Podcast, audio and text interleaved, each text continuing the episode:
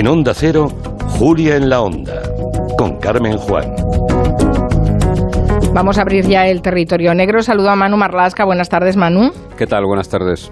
Y a Luis Rendueles. Buenas tardes, Luis. Buenas tardes. Hoy tenemos un territorio negro que es muy negro, pero especialmente lo es porque eh, responde a esos rincones oscuros ¿no? que decía James Elroy en esa novela sobre su vida. Es un territorio en el que nos vamos a adentrar en, esos rincones oscuros porque vamos a conocer la violenta y triste historia de un discapacitado de 34 años que vive en Mallorca y el que siete personas vejaron y humillaron durante más de un día. Es una historia terrible que sale a la luz cuando un hombre pide ayuda en las redes sociales. Eso es, es un hombre de 34 años que cuelga un vídeo en su cuenta de Facebook, dura 50 segundos y en el vídeo se le ve magullado, herido y con algunos tatuajes extraños en su, en su rostro.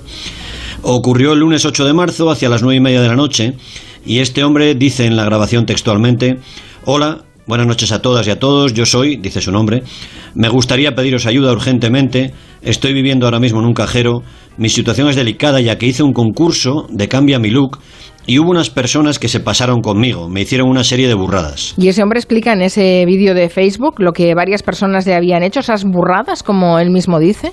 Sí, es lo que cuenta, dice textualmente, me tatuaron la cara, me cosieron los dedos del pie, necesito por favor que alguien me ayude, estoy asustado, durmiendo en la calle, me siento muy solo. Ese vídeo está grabado cerca de un cajero automático en la calle Usias Mark, en, Palma de Mallorca, donde este hombre, esta víctima, al parecer había acudido a sacar dinero para pagar a las personas que le habían hecho todas esas aberraciones. Unos 10 minutos después de grabar y colgar ese vídeo en Facebook, este hombre había llamado también al 091 para pedir ayuda, ¿no? Sí, eso es. Allí explica más o menos lo mismo, aunque añade un detalle muy importante, que resultó muy importante para la policía. Dice que es un discapacitado y que un grupo de personas han abusado de él. La Policía Nacional se pone en marcha y localiza al tipo cerca del cuartel de la Guardia Civil de Manacor.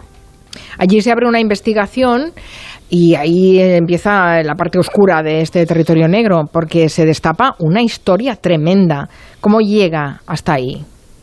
La policía rastrea las redes sociales, comprueba el teléfono móvil de la víctima, lo llevan al hospital, por supuesto, y van descubriendo lo que hay detrás de esa historia. Los compañeros del diario Última Hora de Mallorca son los que destaparon esta, este suceso y los que mejor información han dado sobre ella. Y la primera sorpresa es que se trataba de un juego, una especie de concurso convocado por el que luego sería una víctima, por este hombre, a través de su página de Facebook y a través de una búsqueda en milanuncios.com, donde él busca candidatos a ese juego. Vale, o sea, eh, él pone un anuncio y esta persona, esta víctima, busca por redes sociales voluntarios, digamos, para participar en un juego. Sí, eso es. La víctima se hace llamar Ainhoa en redes sociales y la policía comprueba que en esas redes aparece vestido de mujer y se expresa con cierta normalidad le dice que le gusta el sadomasoquismo suave y quiere ser youtuber y lleva tiempo con un canal llamado Capacitados Mallorca en el que organiza juegos y concursos donde propone eh, bueno, pues diferentes retos sadomasoquistas. A finales del mes de febrero este tipo organiza un concurso nuevo que se llama Cambia mi look o destrózalo anuncia una emisión en directo durante 48 horas y los participantes deberán someterlo a todo tipo de prácticas más o menos suaves de sadomasoquismo. Si él no supera las pruebas que le proponen estos voluntarios, les va a pagar dinero, entre 100 y 3.000 euros según la dificultad, o más bien, después lo se verá, según la violencia empleada. ¿Y hay personas que responden a esta oferta? Hay bastantes, bastantes personas que se interesan. Hay una chica, por ejemplo, de Valencia, que ha contado ya que ella fue contactada por, por este hombre. Ella había puesto un anuncio en esa página buscando trabajo. Ahí simplemente ella se ofrecía como animadora cultural y es el hombre, es la víctima la que contacta con ella y le va diciendo de qué se trataba realmente. Es una oferta de trabajo, pero de otro tipo. Cuando la joven, cuando esta chica de Valencia ve que es un asunto de prácticas violentas y, y que se habla también de sexo duro, decide borrarse. El convocante del concurso, este hombre discapacitado, deja claro en mensajes de texto y audio lo que él va buscando. Por ejemplo, en uno de los mensajes que envía a los concursantes se le escucha decir, cuantas más ideas más originales y que no se vayan fácilmente o que no se vayan nunca. O sea, alguna putadilla que me quede para siempre conseguís más puntuación, ¿vale? Yo lo digo, cuanto más currado esté y más dificultad sea, más puntuación ganáis. Bueno, y finalmente decís que hubo siete personas, siete personas que sí aceptaron participar en ese concurso, uh, cuando menos morboso y, y, y macabro, ¿no?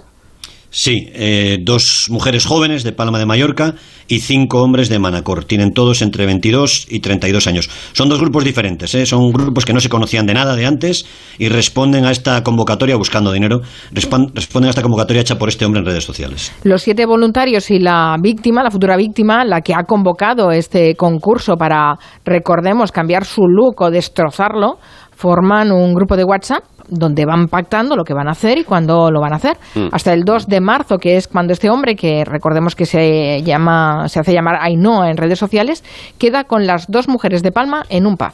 Sí, esa tarde se ven, se, se, encuentran, se conocen, comprueban que todo es real, la historia va en serio, ellas ven que van a ganar dinero y dinero fácil porque el hombre les dice que tiene unos 30.000 euros invertidos en diferentes valores en bolsa que puede pagarles. Él por su parte piensa que va a pasar un día inolvidable, que va a cumplir buena parte de sus fantasías eróticas porque quiere ser dominado. Y quedan todos emplazados para la tarde del viernes 6 de marzo en la estación de autobuses que hay en la Plaza de España, en Palma de Mallorca.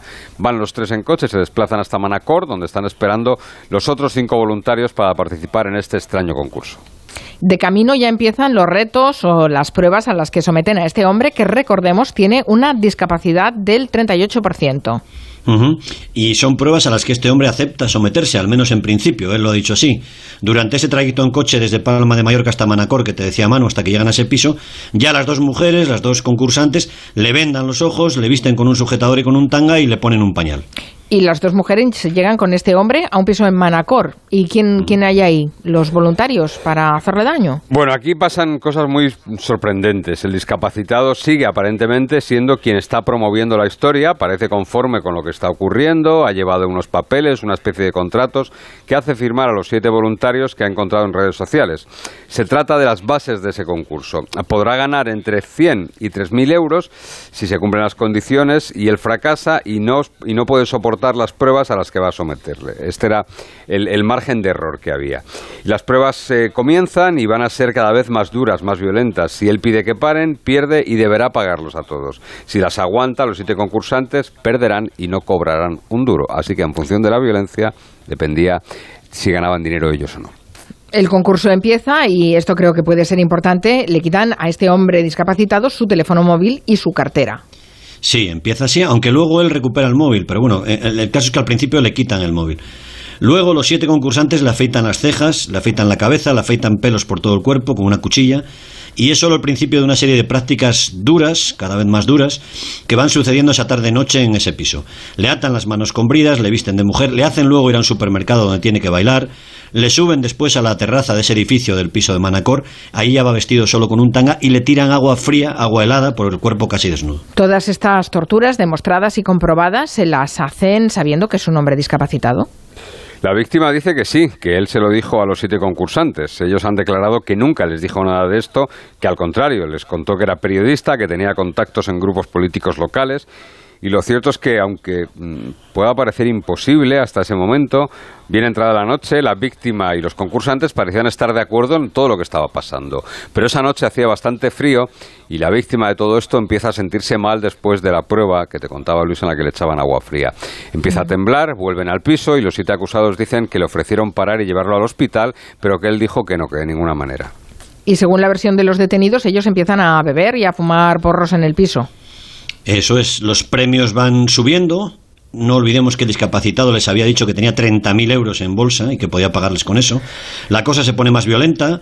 Una de las mujeres que participa en ese juego siniestro ha declarado que el discapacitado llega a ofrecerle a ella 25.000 euros, a ella o cualquiera de las otras seis personas que estaban en el piso, a quien le diera más placer y que a ella le pidió varias veces que le cosiera la boca con pegamento, los dedos de los pies y también los ojos. y, lo hacen, claro, para ganar, ganar dinero. Lo de los, ojos, no. Ah, no. Bueno, al concurso estaba convocado incluso una chica que es tatuadora profesional, es la prima de una de las personas que participaron en todo esto. Pero imaginamos que esta chica se dio cuenta rápidamente de que aquello era una salvajada y no apareció por el piso donde se celebraba este aquelarre. Los concursantes van a hacerlo ellos mismos, esos tatuajes, le tatúan tres penes en la cara y un conejito de Playboy en el cuerpo, siguiendo unos manuales de YouTube. era una cadena que acababa con un colgante, una especie de colgante, todo ello dibujado en el pecho, un colgante con el logo de Playboy. Mm, bueno, una gran parte de esta sesión de torturas sadomasoquistas fue grabada por los concursantes con sus teléfonos móviles. Sí, porque la idea inicial era colgarlo todo, hacer una especie de festival en directo. ¿no? Algunas partes sí llegaron a ser subidas a redes sociales y servirán como prueba. Ya veremos si a favor o en contra en un futuro juicio. ¿no? El caso es que transcurre esa noche tan tremenda del sábado y el domingo por la mañana el convocante del concurso, que se ha convertido ya en una víctima, está agotado, está dolorido quiere dejarlo, ha, habido mucha violencia y quiere marcharse de ahí. Pero los concursantes eh, supongo que quieren su dinero y, exigen que cumpla con, la parte que le corresponde, ¿no? Exacto. Las dos chicas se ofrecen a llevarlo de vuelta a Palma de Mallorca, pero uno de ellos le chilla y le exige el dinero prometido. Al final le devuelven el teléfono móvil y la cartera y entonces llama a un amigo y le envía fotografías de su estado, el estado en el que se encontraba, de lo que le han hecho. Eh, se va destrozado ese piso de Manacor la tarde del domingo, eso sí, promete pagarles antes, y una de las chicas le envía un mensaje en el que le dice que no espera que le pague 25.000 euros, pero sí al menos los 3.000 euros que habían acordado en el contrato del concurso. Es espantoso, ¿eh? realmente es espantoso. Y este hombre está recuperándose de sus heridas y los siete agresores fueron detenidos, pero están todos en libertad, ¿no? Sí, fueron detenidos, acusados, están acusados de detención ilegal, lo que sería un secuestro, también de lesiones y de vejaciones. La investigación policial no ha concluido si existió ese secuestro. Parece que la persona fue allí libremente, ¿no? Mm. Pero incluso es que hasta la propia declaración de la víctima descarta el secuestro. Él dijo que fue allí porque quiso y que cuando quiso irse se fue. Sí, la duda es si pasó un solo minuto o un solo rato contra su voluntad y eso fundamentaría la acusación de detención ilegal, que no está nada clara. En cuanto al delito de lesiones, la ley española establece que si una persona da su consentimiento a que le sometan a lesiones, da igual, seguirá siendo un delito, pero en un grado muy inferior, lógicamente. Es decir, ya no estará penado hasta con tres años de cárcel, sino con una multa se despachará y como máximo unos meses de prisión. Esto no es válido en ningún caso, y aquí llega el kit de esta cuestión, digo que esto no es válido en ningún caso si las víctimas son menores de edad o lo que el Código Penal llama incapaces, personas que tengan una declaración de incapacidad. ¿Y no es este el caso de la víctima? La víctima es un discapacitado y lo que tenía diagnosticado hasta ahora, reconocido, es una discapacidad del 38%. la discapacidad se mide por esos porcentajes, ¿no? Mm. En la legislación española, cualquier discapacidad por debajo del 45% es una discapacidad que se considera moderada, no llega a ser una discapacidad grave. Y se entiende que las personas que sufren esa discapacidad sí distinguen lo que quieren, sí tienen cierta autonomía y digamos que pueden ser libres de elegir. Sí, en este caso el forense que examinó a la víctima ha realizado un informe en el que afirma que distinguía lo que hacía y lo que estaba ocurriendo en todo momento. Los agresores además cuentan con algunas pruebas a su favor, como los mensajes del grupo de WhatsApp que formaron para el concurso y donde se declara la voluntariedad de la víctima. ¿Y qué dicen esos mensajes? Son, son claros, son transparentes, muestran que algunas de las ideas tan tremendas fueron incluso idea de la víctima, ¿no? que parecía llevar la iniciativa en algunas de esas fantasías, al menos hasta que todo empezó a hacerse realidad.